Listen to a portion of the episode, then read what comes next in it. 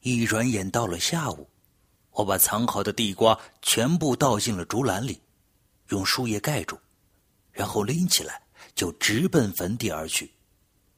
我来到昨天认字的几座坟墓前，把墓碑上面的字都念了一遍。还好我都没有忘记。当我重复了好几遍的时候，背后有个人轻拍我的肩膀。我回头一看，是昨天那个老太太。看到她，我很开心，双手拎过竹篮，把树叶拨开，露出了一篮子的地瓜。我对她说。看看，怎么样？这些可以吧？他点头说不错。于是，我们又开始了认字课。一个地瓜一个字。那天下午，我学了整整三个墓碑上的字。老太太在教我认字的时候，依然是那么的认真。我很想知道她叫什么名字，是谁，从哪里来。但是。我又不好意思问，怕他不乐意告诉我，所以一直都没有开口问。最后，等学完了，我照旧拎着空空的竹篮回家了。我记得老太太说过：“你来了后，我就会出现在你身边；你不在，我就会消失。”于是，为了学字，晚上我又去偷地瓜了。我明白，一回两回偷没事要是明天晚上再来，一定就有人蹲点等着我了。不走运的话，说不定会被打折一条腿。所以，当天晚上我特意多偷了一些，很重的一篮子，但我还是使劲的提了回去。转天下午，我依旧来到坟地，照样复习前一天学的。等我复习的差不多时，老太太就出现了。同样，等竹篮见底的时候，也就完成了今天的认字课。眼看她起身准备走了，我坐在地上，叹了一口气。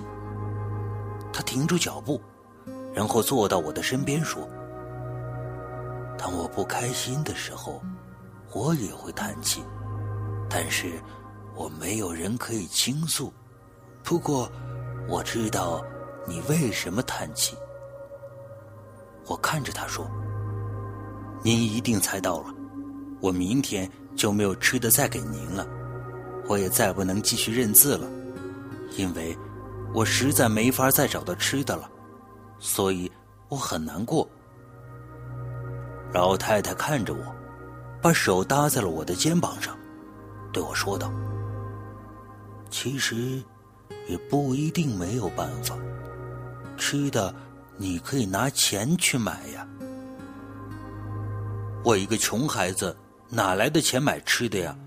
自己家里每顿都是荠菜煮饭，说是有饭，其实全是荠菜，根本吃不到几粒米饭的。老太太想了一会儿，其实想要有钱也不难。我可以帮你弄到钱。我闻言立刻打起了精神，啊，真的。不过，你得照我的意思做，不出问题就能得到钱财。你得意，我得利。你若不按照我的意思去做，那字我也不教了。你回你的家，以后别再来了。我兴奋的问他是什么办法，他一本正经的对我说：“我知道，你们村里有人死了，是吧？”“是啊，丫鬟婆婆是昨天死的。”“我还知道，她是昨天清早死的，按理要停尸三天，那今天是第二天，明天上午就要下葬了。”对啊，可是我们现在讨论的是怎么弄到钱，您怎么说到丫鬟婆婆了呢？这跟她有什么关系吗？当然有关系了，这钱就得她出呀。我惊讶的说：“您别哄我开心了，人都死了，哪里还有钱给我们呀？再说，就算他有钱，也不能给我呀。他摇了摇头。你还是听我把话说完吧。那个老太太有陪葬，咱们拿的就是她的陪葬品。我赶紧摆手，这可不能做呀！拿死人钱会被鬼缠的。再说，他家现在已经没有钱了，也没什么陪葬的了，而且有钱也不会陪葬啊。现在挖坟掘墓的人那么多。应该没那么简单吧，小子，你尽管放心，我已经算出他有陪葬，只是一般的人找不到而已。但是，我却知道在哪里。难道你不想有钱吗？没有钱，可就别想学字儿了。好吧，不过该怎么做呀？我只好答应了。要说挖掘坟墓，其实很简单，不过这个老太太的棺材很难撬开。早些年，她男人去世的时候，他的棺材就已经一起打制好了，还是楠木的，硬，而且还上了十八道漆。更难得的是，明天钉棺材的时候。他们会钉七根钉，这钉子一楔进去，想撬开就难了，肯定连条缝都难找到。咱们要做的，就是让棺材留条缝儿。那样的话，到时候就好撬多了。这条缝怎么弄啊？这就要你去做了呀。我莫名其妙的看着他，我怎么做呀？我没有那么大的力气啊！老太太站起了身，手背在后面。所以你要按照我的方法去做，只要不出差错，顺利的留下一条缝，我们就可以拿到陪葬了。您说吧，我照着做。他回过头看着我，随后在随身背的布袋子里掏出了两根钉子，很长，但是两根又不是一样的长，而且长的跟一般钉子不一样，都是方的。他递给我，这叫方寸钉，也叫脆骨钉，这根长的有九寸长。短的五寸长，你今天晚上找到他家的棺材钉，看看是多长的。我估计应该是九寸长的。你拿我这根脆骨钉换掉他的一根钉子。我这个钉子一次钉进去之后，就会慢慢的脆掉，只要棺材摔一下，很快就不管用了。我看着钉子，皱皱眉。可是我不知道他的钉子放在哪呀。一般到了出殡前一晚，就放在棺材旁边了。说完，他又从背包里掏出一个小布袋。这袋子里装的是瓷沙，先别掏出来，掏出来遇见铁沙子就会全跑出来。你晚上找到棺材，然后打开布袋，在手里摊开瓷沙，瓷沙会自己附到钉子上，这样你就很容易找到它们了。然后你再把布袋翻过来，磁沙就会吸回到布袋里。当然，别忘了把钉子换掉，可千万注意，别换成不一样长的。我暗暗记下他的话，点点头，然后把东西贴身收好。接下来，还有件最重要的事情，就是要让棺材摔一下。明天他家可能是四大金刚抬棺材，所以只要有一个人在起棺材的时候，肩膀稍微一松，那么棺材就会落地，一落地，钉子就脆掉了。他说完，在背包里面拿出了一个小葫芦，摇了摇，示意有水在里面。他对我说：“这可不是喝的，明天等四大金刚抬棺材之前。”你倒出里面的水，洗洗你的眼睛，紧接着你就会看见鬼了。你别害怕，等他们抬棺材的时候，你就会看见死鬼老太太的鬼魂扯住其中一个金刚的肩膀，不让他抬。自古以来，每个死鬼在他尸体下葬之前都会这么干的，因为。他们还想让自己的尸身在人间多停留一会儿。记住，当他扯金刚的时候，你就一直看他的眼睛，他也会注意到你在看着他，但是他还会装作若无其事的样子，因为他以为你看不见。这个时候，你就对他说一句：“我看见你了。”他就会吓得马上放开金刚的肩膀。与此同时，抬棺材的金刚正在用力往上顶。死鬼老太太一松手，金刚的力气就用过了，木棍一个抓不住就会滑下来，那么棺材就会摔在地上，你的任务就完成了。我狠狠的咽了口唾沫。这任务真难呐，还能看见鬼，吓死人了。不过，照我的性格，既然已经答应人家，就不会后退。我决定放开胆子拼了。最后，他嘱咐我：完成你要做的事情，然后七天后的下午，你来这里找我。那时候。就是开棺的时候了。我点了点头，就回去了。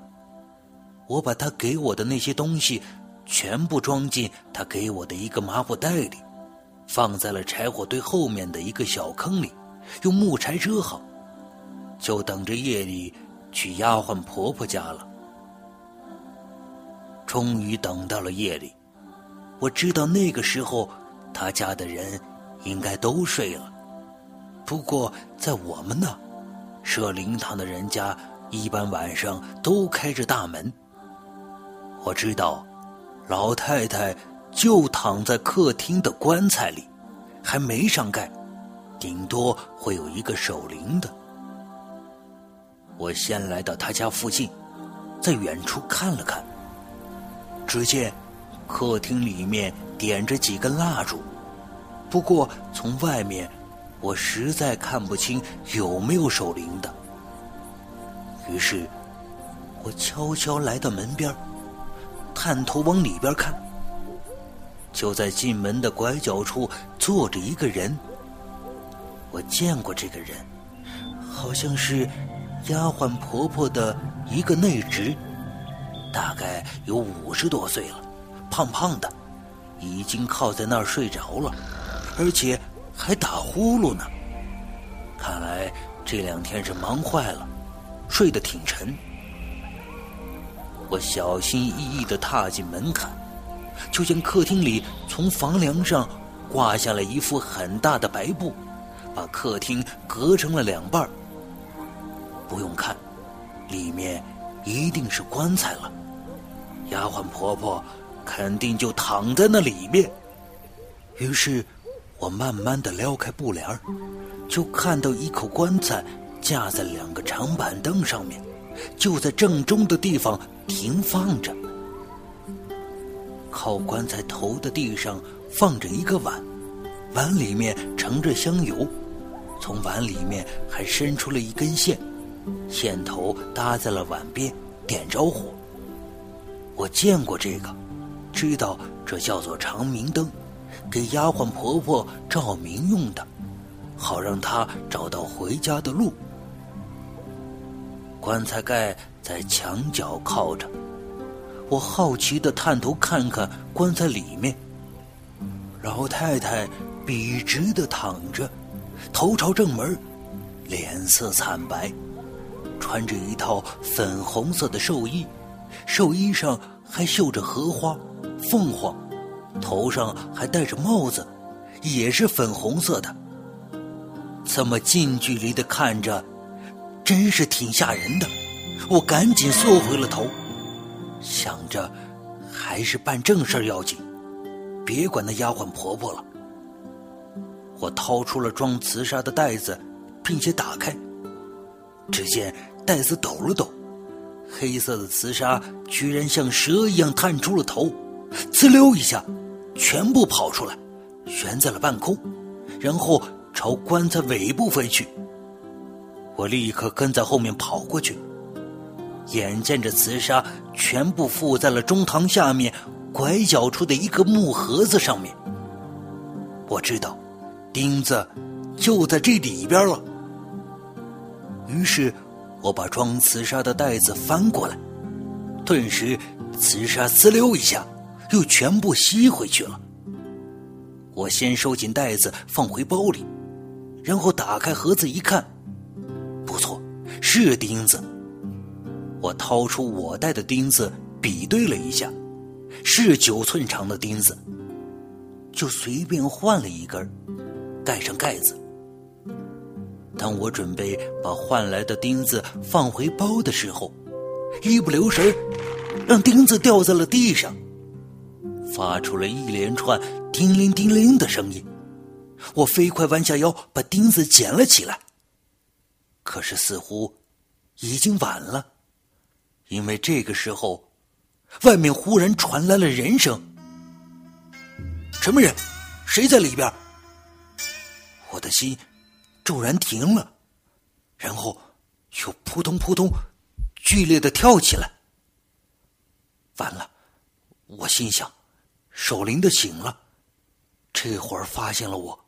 肯定会拿我当小偷，他们一家人都很凶的，我该怎么办？就在我急得团团转的时候，外面又说话了：“谁呀？别装神弄鬼的，我可要进去了。”怎么办呢？我要是往外跑，不到门口，肯定就会被抓住。可是这里空荡荡的。也没地方躲呀，什么都没有。突然，我的脑海中闪过了一个大胆的想法。我可以躲到棺材里面。既然想到了这一点，我毫不犹豫，马上踩着长板凳，一咕噜躺到了丫鬟婆婆的身上。我只感到下面的老太太。全身冰凉僵硬，这回只能侥幸看看能不能躲过去了。同时，我听到外面的脚步声越来越近，人就要进来了。怎么办？怎么办？就算他不看棺材，今晚也不会再打盹了。这样，今晚我就要和丫鬟婆婆睡整整一个晚上。我正紧张的胡思乱想，守灵的又在外边说：“老太太，您可别吓唬我呀！”忽然间，我急中生智，开始使劲的晃动着身子，这样就带动着棺材摇晃。支撑棺材的两个长板凳也受不了这样的动静，跟着摇晃了起来，发出了咯吱咯吱的响声。我感觉板凳随时会塌掉。不过这个时候，我听见了外面传来了一声大叫：“哎呀妈呀，闹鬼了呀！救命呀！”紧接着，就听见有人跑走的声音。我知道他是被吓到了，已经跑去叫人了。我趁机跳出棺材，说了一声“对不起了”，然后起身就跑了。至于他们家怎么处理闹鬼的事儿，我可管不了了。